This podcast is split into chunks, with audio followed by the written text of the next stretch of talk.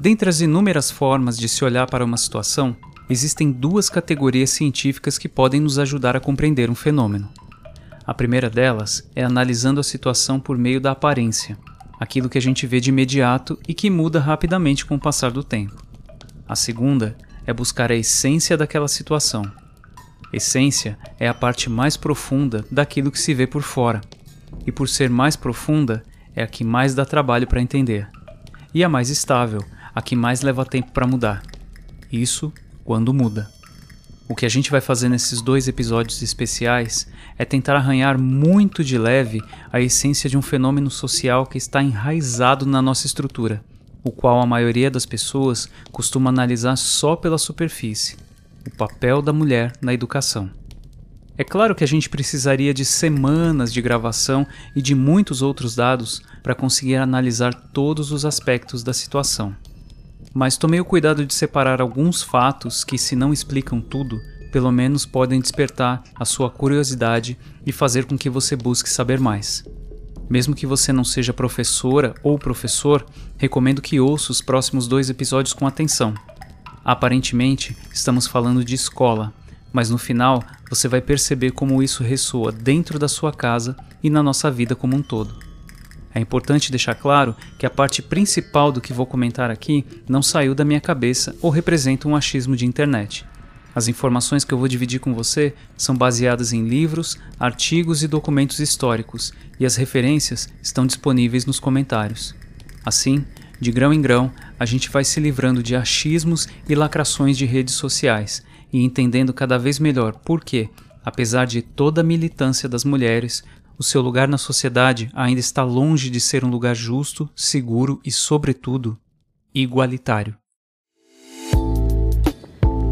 Educar é educar-se, com Eric Brandão.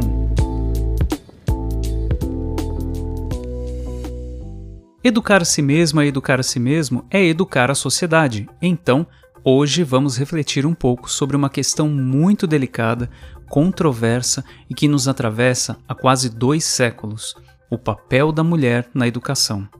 E pensar o papel da mulher na educação nos leva a repensar o papel do homem, da família, enfim, de toda e qualquer pessoa. A profissão docente no Brasil ainda não tem 200 anos.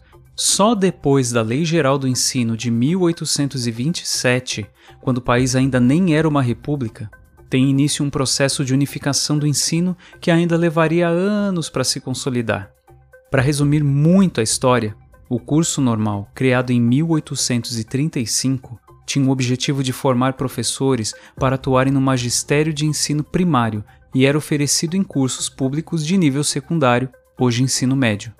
No meio de muito disse-me-disse, circulavam no Brasil daquela época aqueles slogans de panfleto em defesa do ensino do tipo abrir escolas é fechar prisões. O ensino unificado recém-instituído era visto como o salvador da sociedade, e é claro que, sob a batuta do Império, o modelo de ensino adotado para o Brasil era o europeu. E é aí que a coisa começa a descambar. Pausa para contar sobre o clima da Europa no final do século XIX. Na Inglaterra, por exemplo, as professoras de literatura chamadas preceptoras eram vistas como uma ameaça à moralidade sexual e à respeitabilidade social, simplesmente porque grande parte dessas preceptoras eram livres, solteiras e desempenhavam um trabalho assalariado. Isso representava, na visão da sociedade inglesa, uma ameaça aos valores e à estrutura familiar. Basta procurar a literatura desse período e perceber que a figura da professora ou preceptora era muito associada à prostituição, à figura de louca, ou, se você preferir, à cidadã fora da casinha. Fecha a pausa, voltemos ao Brasil. É claro que essa postura machista, patriarcal e limitada respingou por aqui. Você se lembra do curso normal que eu mencionei há pouco? Pois bem, Desde a sua criação em 1835 e nas cinco décadas seguintes, a profissão docente, que era quase exclusivamente masculina, se tornou prioritariamente feminina. Mas o que aconteceu no meio do caminho? Aconteceu que nas décadas seguintes, uma profissão que chegou em terras brasileiras com a promessa de um avanço social sem precedentes foi perdendo prestígio e reduzindo os salários, enquanto o Brasil era inundado por discursos ideológicos e mecanismos de controle, que eram uma espécie de discriminação velada contra as mulheres. E como é que isso funcionava? Pouco a pouco, o preconceito sobre a figura da mulher professora vai mudando e cedendo lugar a ideias que associam a professora ao lar, à criança e à regeneração de uma sociedade, entre aspas, sadia. Ou seja, quanto mais os salários e o prestígio da profissão docente despencava em queda livre, maior era a propaganda para que as mulheres abraçassem a carreira. E assim elas o faziam, principalmente aquelas que não queriam ou não aceitavam a condição submissa de cuidadora exclusiva da casa. O problema é que o modelo europeu da escola não havia trazido para cá apenas as metodologias de ensino, mas os intelectuais do patriarcado. E a gente sabe que o domínio pela força é nocivo, mas a história já provou que o domínio pelo intelecto é igualmente perigoso. Por isso, no mesmo barco onde chegaram os primeiros docentes no Brasil, aportaram também ideologias que já contaminavam o planeta desde o Renascimento.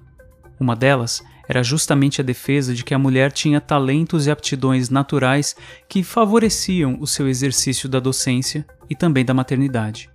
A primeira ideologia era a da vocação, prima de uma outra ideologia chamada maternalismo, que eu vou explicar e sobre a qual a gente vai refletir no próximo episódio, onde a gente também vai tentar entender como essa ideia ressoa até hoje nas nossas relações. Obrigado à educadora e minha companheira Carol Alabi pelas dicas preciosas de sempre e a todas as educadoras da Unesp que me ajudaram e ajudam a chegar às ideias que são a base desse podcast. Eu sou Eric Brandão, educador, pesquisador e palestrante, e esse foi o Educar é Educar-se. Obrigado por ouvir, grande abraço e até a próxima.